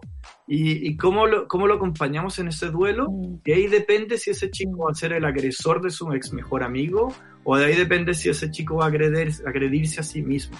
Pero como en el colegio había un buen trabajo de contención, a ese chico lo pudieron guiar, contener y ayudar a que esa victimización no la elaborara negativamente. Entonces, cuando los colegios esperan a que el bullying se cumpla, entendiendo bullying como el acto reiterado de agresión desde una posición de poder hacia una persona indefensa, esperamos a que la victimización se revictimice, que el víctima, la, la víctima se revictimice y eso genera Claro. mucho sufrimiento. Como lo típico, tienes que ser una buena víctima, además. Como que O tienes sea- que cumplir requisitos de víctima. Y fíjate que ese patrón se repite en casos de abuso, casos de acoso, casos de agresión, casos de violencia intrafamiliar, casos... Sí. Entonces se repite mucho de que, ah, no, pero es que es una sola vez, tú tienes que ser fuerte y supéralo. Ah, es que, fíjate, aparece el caso, para nosotros el caso de Antonia, eh, fue, nos removió hasta la base, porque nos sentimos identificadísimos con Katy, con lo que vivió Katy, ahora entendiendo muchas de las cosas que, que, que le pasaron a Katy y que fueron muy parecidas a las que de pronto vivió Antonia. Entonces, en ese sentido, son casos que te muestran que el entorno también tiene que estar activado para ser un testigo positivo y no un testigo que enjuicia y que no le dicen, ah, pero que eso es culpa tuya porque te metiste con esa persona, no, es culpa tuya porque tomaste demasiado, porque te gustaba salir a carretear y tomar. Y, y es un entorno que al final no cuida, sino que más bien juzga para no hacerse cargo. Entonces, para mí el desafío, que es un poco el desafío que hacemos con nuestras charlas, es el, el testigo salvador. Es tú eres responsable, quieras o no, pero tú eres responsable por el simple hecho de ser testigo de las situaciones que estás viendo. ¿Qué vas a hacer? ¿Cómplice o encubridor? Nosotros optamos por ser salvadores.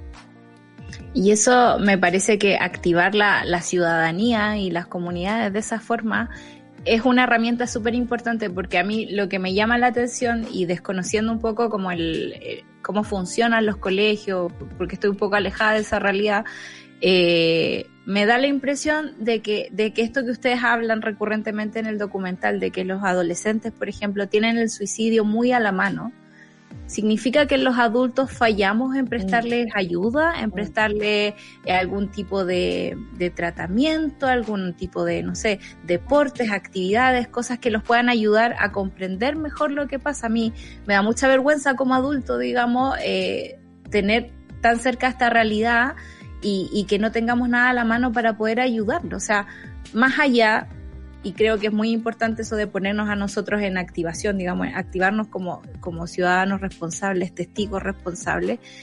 ¿Qué más se puede hacer? ¿Cómo uno puede reparar una comunidad? ¿Cómo uno puede reparar un colegio? Porque me da la impresión de que llevamos muchos años eh, dejando el problema ahí. Es que efectivamente, a veces cuando... Eh, eh, y yo quería sumar con eso algo. Yo Dale, quería sumar con eso algo que también eh, hablan ustedes en el, docu- en el documental a propósito de lo que dice la Sol, por, eh, por la diferencia de códigos que hay entre los niños o los adolescentes y los padres. Porque Leli dice, nosotros estábamos presentes. Eh, Oye, ¿la viste de diferente forma? No. Eh, ah, entonces dejó de cantar. No. Entonces dejó de ver a los amigos. No. Entonces dejó, se puso triste. No. Eh, o sea, claro, si empezamos a, a- a- tener estas responsabilidades, pero que hay, hay algo que no estamos viendo, que es la- donde cae la sol, que es donde hay un eslabón perdido, porque podremos entender todos los códigos de los cabros, pero aún así no poder codificarlos, po. no, no saber entender en, en qué bola están. Y a propósito del suicidio como una alternativa. Bueno, lo, lo que te estaba diciendo, eh, hay una posibilidad cuando, cuando te sucede algo grave que va a afectar no solamente a ti como persona, sino a ti como íntegramente como ser humano y como familia, es que tú digas, bueno, voy a buscar culpable. Y cuando tú te pones a buscar culpable, le estás poniendo la responsabilidad a otra persona. Al poner la responsabilidad en otra persona, ¿qué es lo que dice? Tienes que esperar a que la otra persona haga algo para poder tú rehabilitarte, para tú poder entender y sentir que se hizo una especie de justicia y por lo tanto tú mientras quédate callada, sentada, esperando. Pero lamentablemente eso no sirve de nada y puedes seguir esperando años con una insatisfacción que cada vez es una bola más grande, más grande y la frustración se llena de, de sentimientos, de pensamientos que, que te hunden, así literalmente el hoyo negro.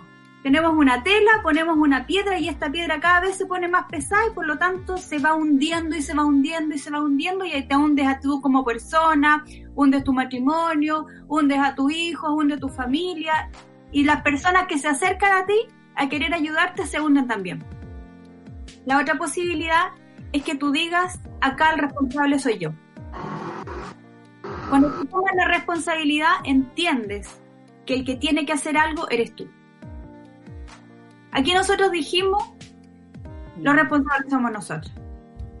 ¿Y cuál es la gran responsabilidad que tuvimos? Y quizás la gran culpa que tuvimos el ser ignorante, tal cual como dice la nata. Ignorante, ignorante, ignorante.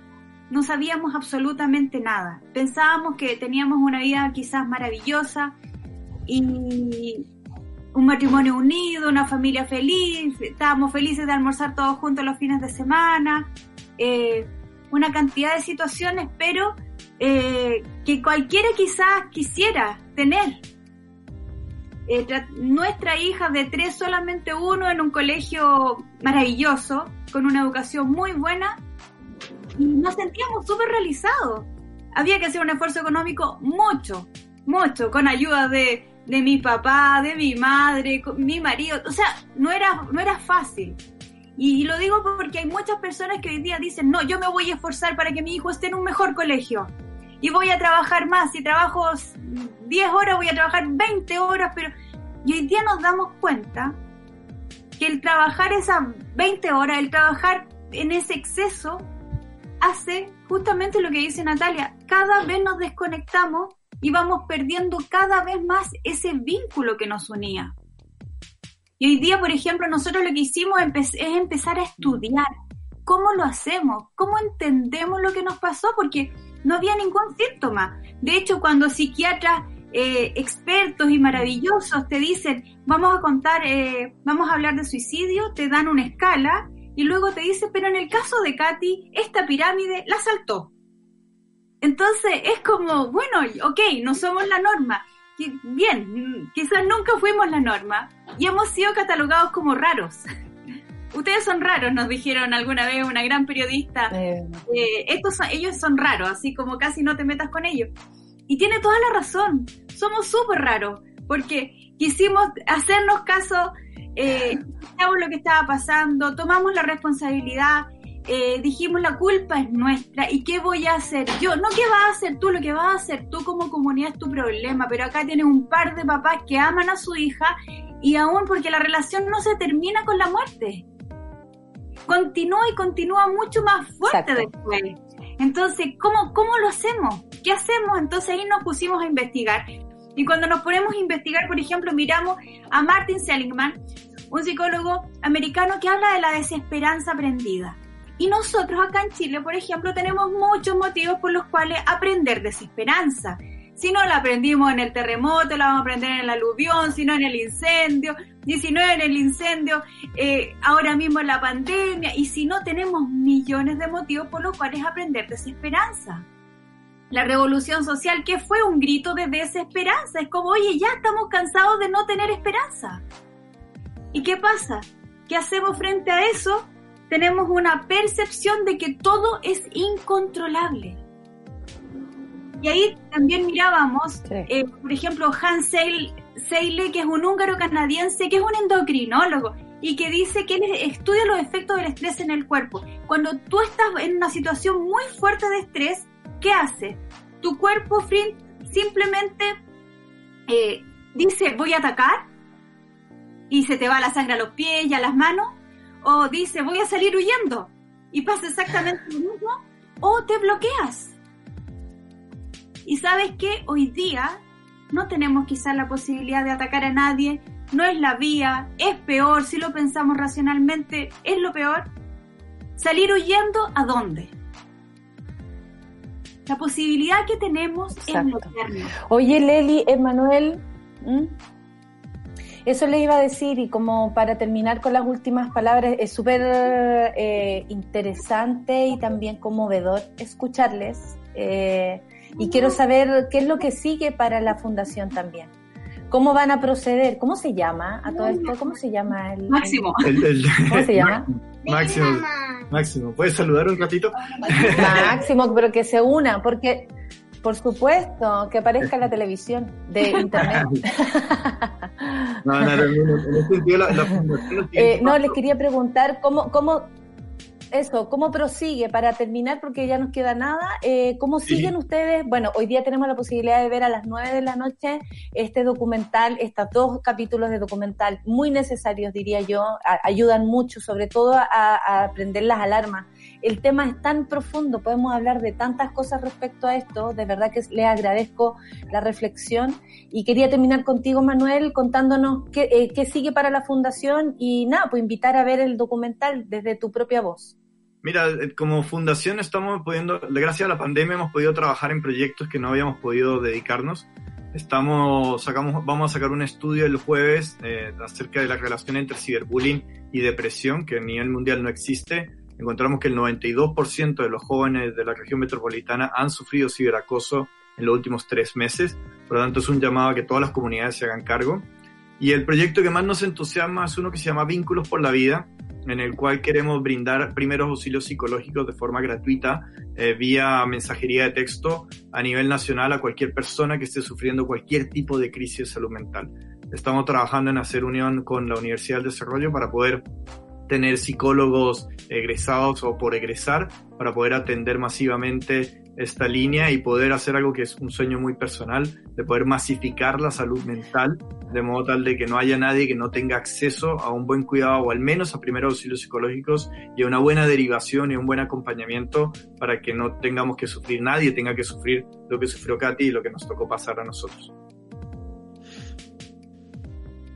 Por supuesto, la fundación entonces Katy Summer sigue ahí aprendiendo y enseñándonos tantas cosas. Muchas gracias por existir. Invito a todos a ver hoy día al- desde las 9 pm la aplicación de Sube la Radio esta, esta seguidilla de, de dos documentales. eh, son muy emocionantes, preocupan, mueven, movilizan. Yo quedé inquieta después de verlo y creo que si eso querían lograr, lo consiguieron, porque ahora quiero hacer algo al respecto.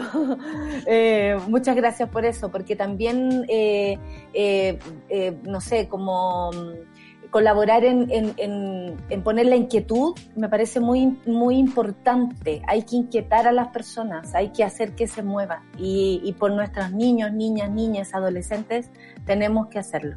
Muchas gracias, Leli. Solcita, ¿algo que acotar? Nada, que estén pendientes de, su, de sus niños, siempre. Estemos, estemos alerta. No, no dejemos pasar las cosas, porque uno lo hace, uno deja pasar las cosas y, y, y no podemos ser- eh, seguir siendo adultos que fallan a sus niños. Tal cual. Por supuesto que no. Incluso los que no, no fallaron nunca. Hay que estar atentos. Estoy segura que ustedes no fallaron. Leli, Emanuel, besos grandes. Un Mucho abrazo, amor. muchas gracias. Mucho amor para el máximo y para el hijo mayor también ahí. Un abracito, que estén muy bien, nos volvemos a encontrar. a toda la familia, un abrazo y muchas gracias, de verdad que sí, muchas gracias.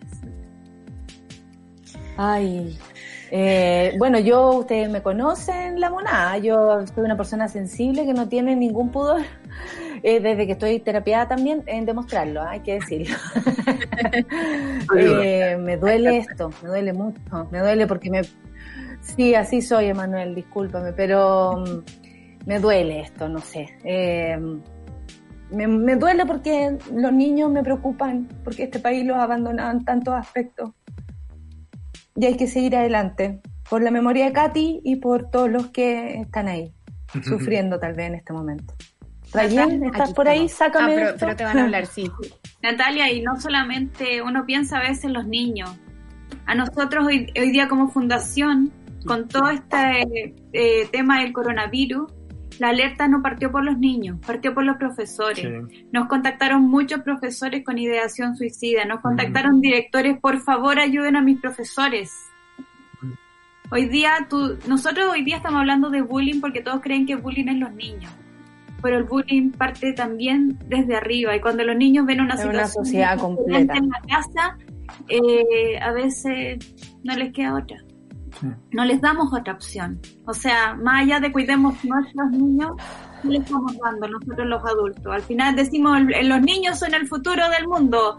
Y no, el futuro del mundo somos nosotros los adultos, porque los que pueden hacer algo somos tú, yo, ustedes pueden comunicar, nosotros podemos decir algo, ustedes pueden, todos podemos hacer algo y haz lo que puedes hacer, no hagas lo que no puedes, haz lo que puedes.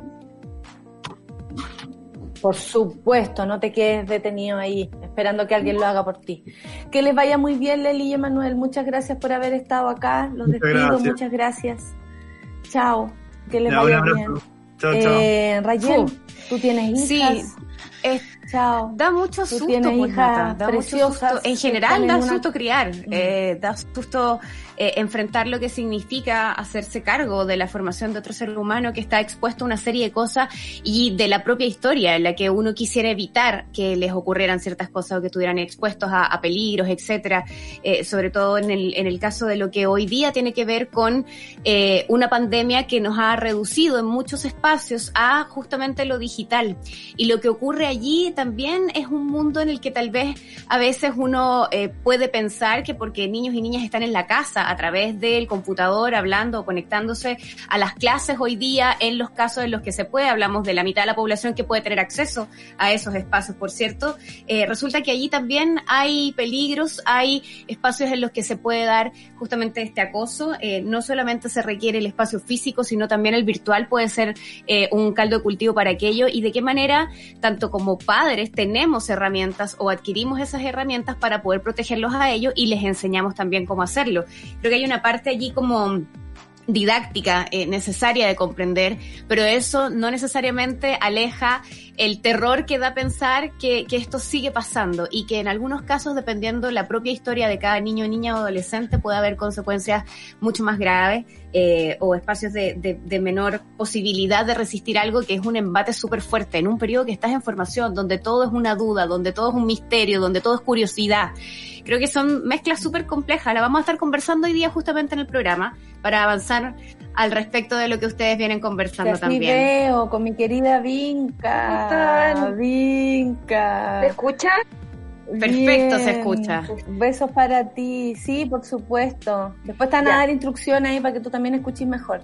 Pero te mando besos y abrazos. Muchas gracias también por existir. Esta es una conversación que hay que seguir dándole, sobre todo para, para acompañarnos sí. entre todos. Somos una comunidad de personas pequeñas y personas grandes.